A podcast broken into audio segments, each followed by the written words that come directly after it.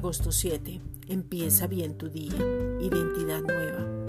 Muchos preguntan por qué si soy creyente, si tengo una nueva naturaleza, si tengo un Padre amoroso, tengo miedo, culpa, vergüenza, temor, me siento sin poder, permanezco en derrota, mi pasado está a cuestas, tengo ganas de llorar y esconderme, me siento enfermo y mis finanzas no están bien.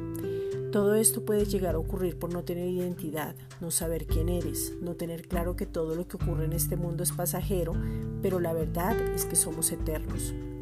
La identidad tiene que ver con comprender que somos idénticos a Jesucristo en su esencia, naturaleza, carácter.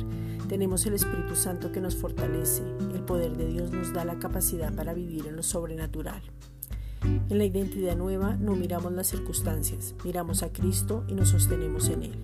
Segunda de Corintios 4:17. Porque esta leve tribulación momentánea produce en nosotros un cada vez más excelente y eterno peso de gloria.